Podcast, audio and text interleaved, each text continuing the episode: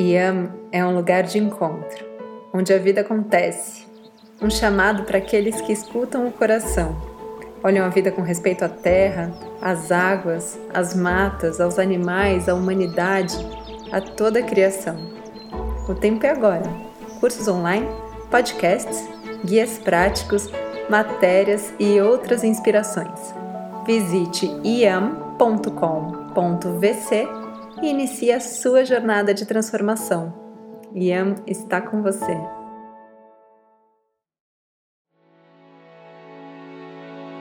Iam traz para você Cartas para a Terra, um convite à interiorização, ao respiro e à ecologia reverencial enquanto transitamos para uma nova ideia de vida. Eu sou Aline Matuja sou sua anfitriã. Eu reuni cartas, trechos, músicas que vão te levar para a natureza, num lugar seguro para semear, plantar, se emocionar, colher, compostar, deixar fluir a sua existência. E para essa viagem, ó, você pode até vir sem máscara, porque ela é para dentro.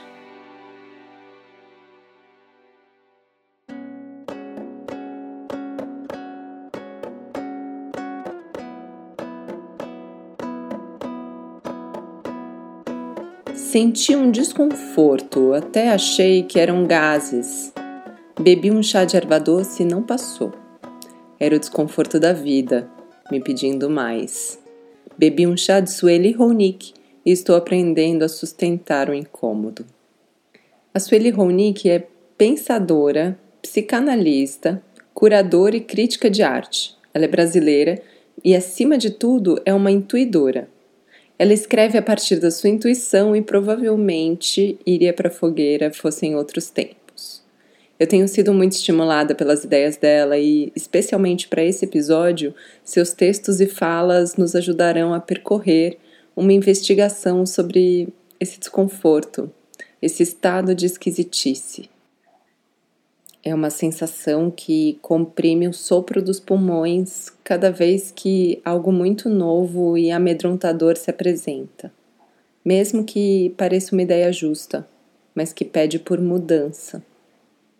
Um certo latejamento na região torácica cada vez que eu fico sabendo de algum atentado à vida, às matas, ao mar, à mulher, ao negro, aos povos originários. Eu sinto um peso de muro de arrimo bem na minha nuca, seguido por uma tontura, cada vez que percebo como o conjunto de crenças sob o qual eu cresci não responde aos maiores desafios desse mundo. Nos últimos tempos vimos muito óleo no mar, nas vilas de pescadores, vimos fogo na mata, fogo diminuindo o espaço da Sussuarana, das Cutias e das gentes da Amazônia. Vimos garimpos se expandindo na terra que dá sentido à vida ao povo munduruku. Tem correntão desmatando o território Calunga agora, enquanto escrevo, e também no território Guarani-Imbiá teve desmatamento e incêndio criminosos. Mal uma ferida fecha, outra se abre.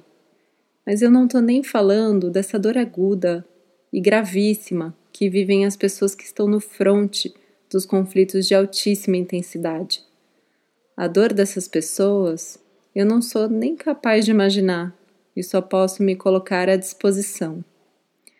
Falo do silencioso desconforto, um desconforto perene, de não saber por onde começar e até onde ir. Aquela agonia que nos coloca entre o estado de impotência e um desejo de agir. Que deseja nos tirar do inábil, mas que gera paura de sair da inércia. É o pulso da vida gritando muda e o meu corpo respondendo medo. Ao longo dos quatro primeiros episódios, a gente escutou a voz intuitiva para tantas coisas belas. Falamos sobre a possibilidade de sermos mil mães, mil avós, mil filhas, umas para as outras, da vontade de ruralizar a vida e florescer junto da terra Intuímos o resgate da mulher que espalhava sementes na Praça dos Arcos da Lapa e falamos em transgredir as caixas da modernidade para deixarmos nos habitar simultaneamente pelas tantas versões de nós mesmos. Nós mesmos, manifestados na beleza dos fenômenos ecossistêmicos. Mas conforme a pandemia se desdobra, os desconfortos de antes se agravam e sejamos honestos, nós estamos em estado de choque.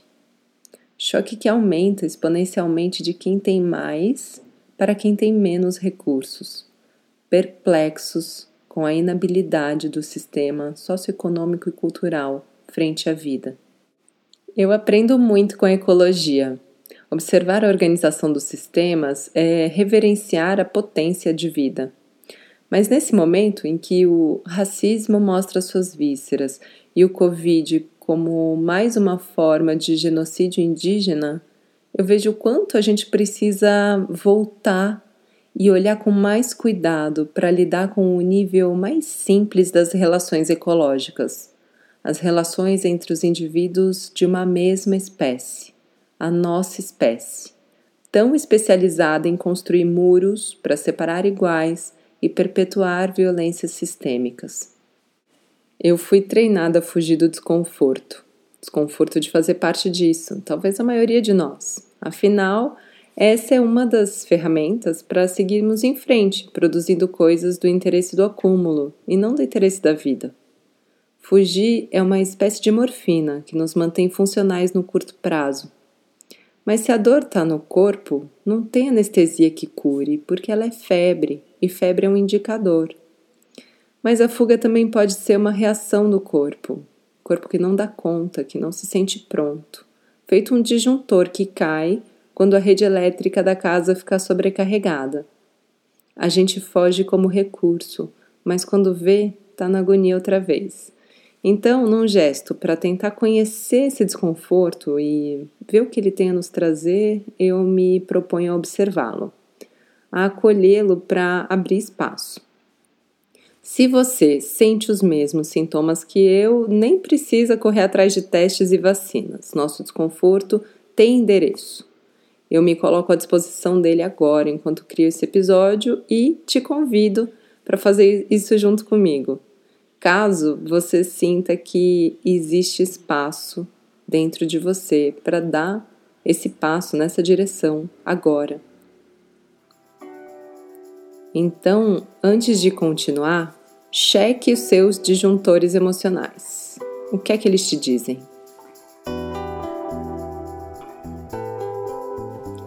Quem escreve a carta para a Terra do episódio de hoje é Dino Siwek, pesquisador em antropologia e comunicação social e cofundador do Terra Adentro, projeto em que, em conjunto com sua companheira Camila Cardoso, cria pedagogias capazes de nos engajar com as violências sistêmicas ao invés de negá-las, com a nossa cumplicidade em danos sociais e com os limites do planeta. A pesquisa que nutre esse trabalho vem do coletivo Gestos Rumo a Futuros Decoloniais, um coletivo de artistas, pesquisadores, educadores e ativistas envolvidos em experimentos que visam estimular formas de viver para além dos conhecidos parâmetros da modernidade. O Dino escreveu uma carta para a Terra que eu compartilho com aqueles que se sentirem preparados para um mergulho de apneia terra dentro.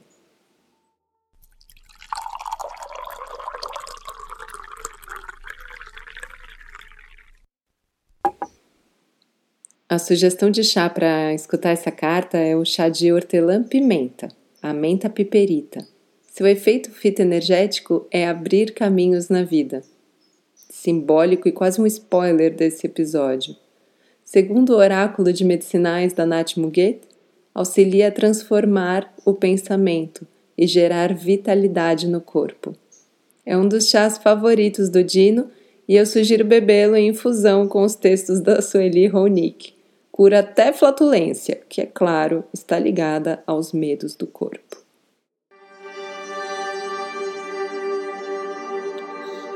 Ao escrever uma carta à terra, é inevitável a imagem de grama, lama, pés descalços e chão gelado. Dela brotam árvores, talvez pássaros, e o céu está azul. Nunca chove na imaginação de natureza, e no entanto, as cachoeiras estão cheias. Esses dias sonhei com uma tromba d'água. O sonho começava em uma espécie de cânion. As águas desciam por três paredes que formavam uma ferradura, uma ferradura pintada de limo.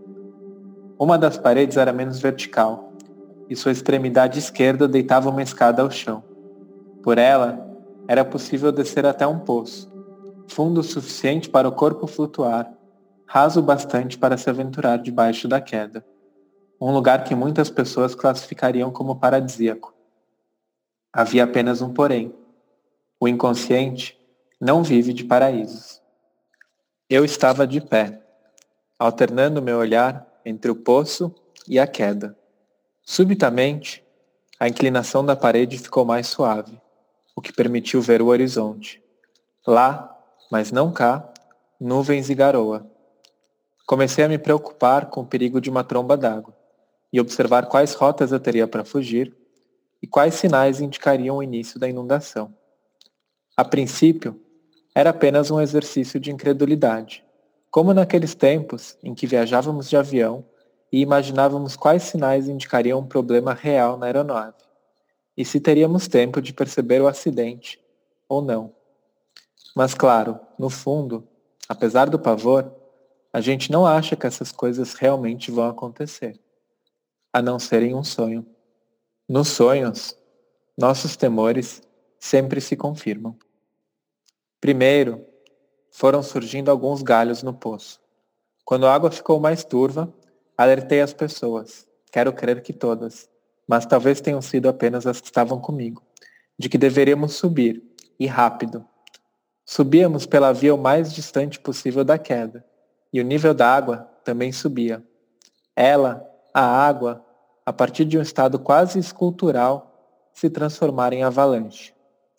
De canto de olho, vi algumas pessoas serem arrastadas. A tragédia. A tragédia da qual ainda parece que escaparemos, mas já não temos coragem de parar para chorar.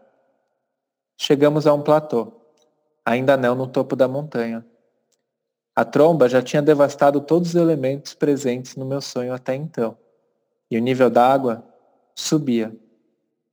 No platô, o sonho para por um segundo, ou equivalente em tempos de sonho e me concede uma perspectiva de pedra. E dali, preenchido por uma dor antiga e por uma indiferença para quem nada é inédito, percebo que não teremos chance. Acordo, e por um breve instante sinto alívio. Mas acordo em 2020, no Brasil, no planeta Terra na era dos homens, ainda trancado em casa. Ainda grato, mas já sem alívio. Penso sobre os oceanos subindo e como só é possível nadar na hora em que a água bate na bunda, e que talvez sejamos arrastados enquanto tentamos medir onde fica a bunda ou em qual forma virá a água. Uso essa alegoria para nos ajudar a transitar para o mundo fora do sonho. Alegoria porque a água subindo era para ser parte de uma realidade puramente objetiva, mas já cabe tanto mais tralha aqui que talvez só sobe para nós aprender a pneia. E aí, além de aprender ou reaprender a conversar com a terra, será preciso aprender também a conversar embaixo d'água. Acho importante refletir um pouco mais sobre quem é essa terra com quem se quer conversar, essa pessoa a quem se poderia enviar uma carta. E aqui volto ao começo desse texto, para a terra confundida com tal mundo natural, do qual nós, do mundo cultural, não fazemos parte e sim exercemos domínio sobre. Uma terra da qual não somos parte é em si só uma confissão de culpa, mas é também um álibi, porque não ser parte de um planeta em colapso significa em última instância que basta consertar, substituir ou reorganizar a natureza e todos os nossos problemas estarão resolvidos. Dessa posição, disse, por exemplo, que precisamos apenas plantar um trilhão de árvores para superarmos a crise em que nos encontramos e voltarmos à boa e velha normalidade. Muitos povos indígenas, porém, dizem que a Terra é um grande metabolismo vivo, com o qual estamos inexoravelmente entrelaçados, apesar dos esforços de separação de um tipo bem específico de humano. Nesse modo de ser, não há pureza.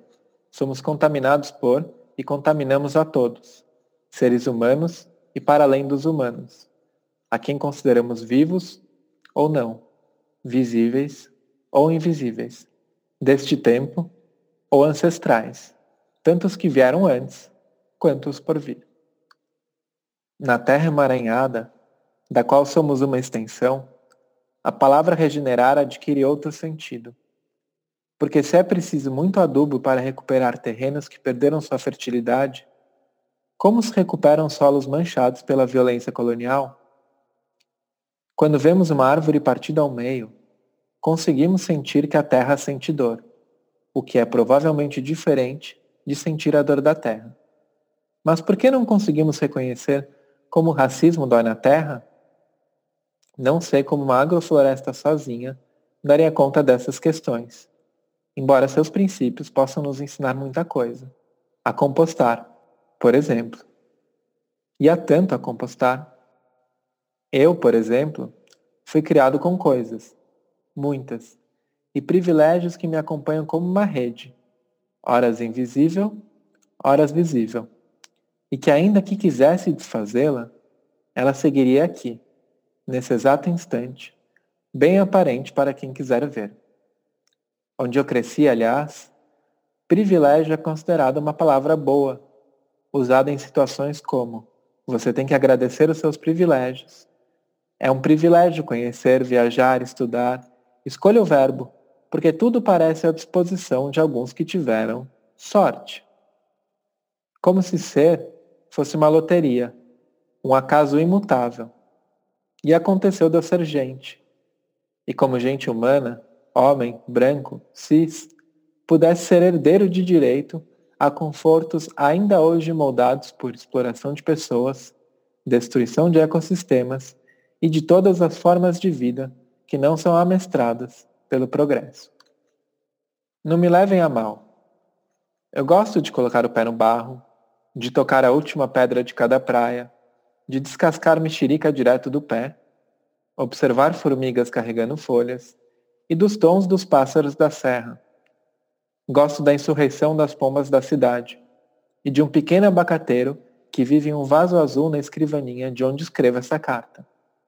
Gosto das coisas que me sujam de vida. Desconfio, porém, que espera-se coisas menos nobres de nós. Como aprender a limpar privadas e fossas, e a encarar o monte de merda individual e coletiva que tanto produzimos como herdamos, junto com os tais privilégios. Minha carta à Terra, então, é um lamento de nossa distância e um reconhecimento da impossibilidade de comunhão e unidade, pelo menos enquanto não assumirmos responsabilidade por um conjunto de violências e violações feitas em nosso nome e benefício. Ainda que eu queira me sentir um só com golfinhos, baleias, borboletas e samaúmas, são as sombras e manchas de óleo quem nos chamam nessa geração.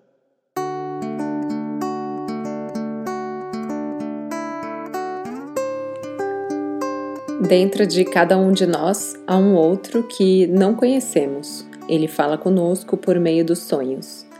Essa é uma frase conhecida do Jung, Através dos sonhos, a gente pode se mover para além do consciente para aprofundar nossa investigação sobre o desconforto. Acessar informações além da bússola moral, que nos aponta sempre para o N de norte, mas que também pode ser o N da normalidade. Eu fui inundada pela carta do Dino e enquanto eu lia, fui levada pela força das palavras. Me arranhei Identifiquei pontos na carta dele que já tiveram muito inflamados em mim e encontrei arranhões novos também. Mas o que eu mais tentei fazer enquanto eu lia foi me agarrar às cordas das respostas, pegar saídas fáceis para escapar daquele arraste. Quis reunir soluções para oferecer ao desconforto dele, que é também tão parecido com o meu. Quando nós vemos alguém triste, Corremos para salvar, para redimir, para dar um jeito, recuperar.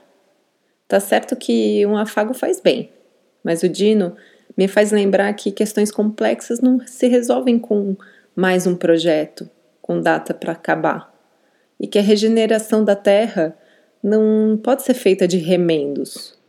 Você já ouviu falar que às vezes é preciso tirar a casquinha de um machucado para cicatrizar melhor, de dentro para fora? Eu senti que nisso tinha mais uma pista para entender o desconforto e fui ler mais da Sueli Ronick. A ideia central do que ela traz em suas pesquisas sobre a subjetividade é que a experiência de uma pessoa é formada por duas esferas. A primeira é bem conhecida por nós, são nossos conjuntos de valores, códigos, personagens que somos, os que conhecemos, enfim, todo o nosso repertório de percepções moldadas pela nossa história. Já a outra esfera é muito menos conhecida por nós. Ela chama de experiência fora do sujeito, que ela nem acha o nome muito bom para designar, já que, de novo, coloca o foco no sujeito. Mas essa é a esfera que acontece num conjunto invisível de estímulos e forças que impulsionam a vida nesse planeta. A biosfera. A mesma que Dino chama de metabolismo e que é tão mais conhecida por povos originários de várias partes do mundo, para quem a experiência do coletivo vem até antes da experiência do indivíduo. Nessa esfera vital, segundo a Sueli, habitam embriões do futuro, a prosperidade que insiste em germinar. A vida pede que a gente mude para que ela possa perseverar cada vez mais e sempre mais e como nós estamos cristalizados no conforto do nosso conjunto de valores, esse chamado aparece como? Na forma de um incômodo.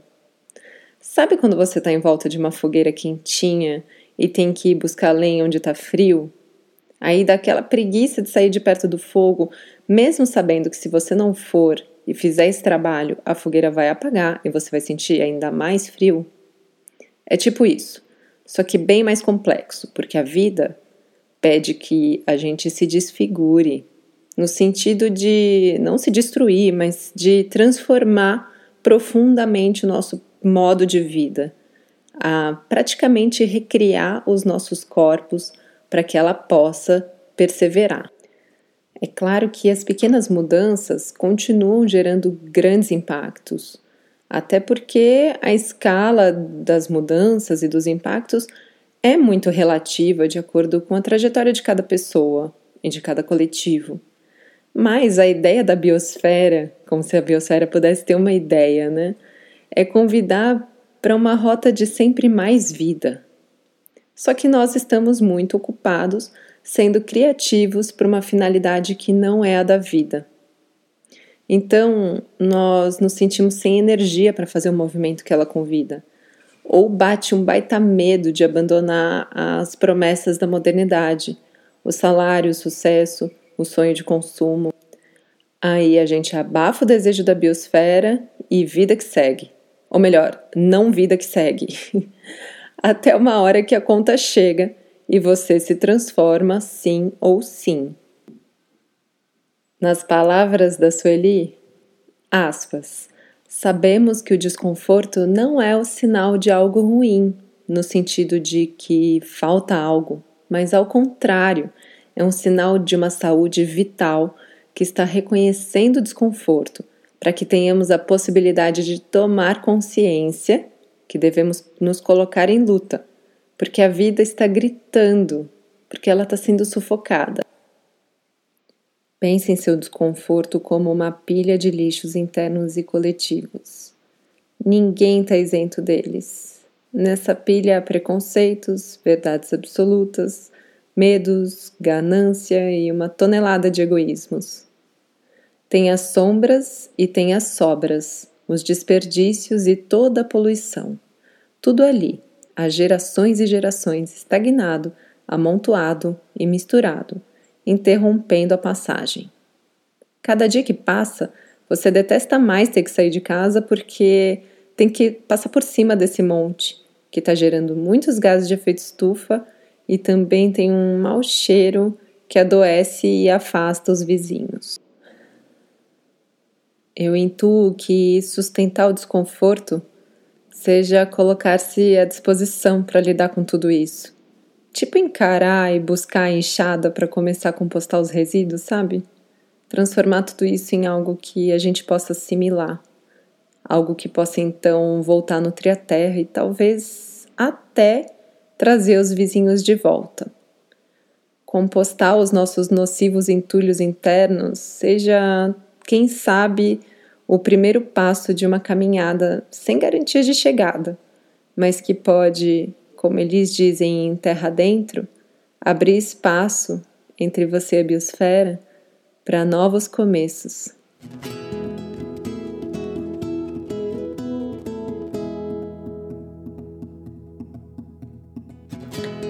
E vamos para a dica de prática enraizadora. Ritos para fazer o download das palavras desse podcast na forma de uma ação prática e honesta, em ressonância com a biosfera. Vandana Shiva nos diz que, na economia da natureza, a moeda corrente não é dinheiro, é vida.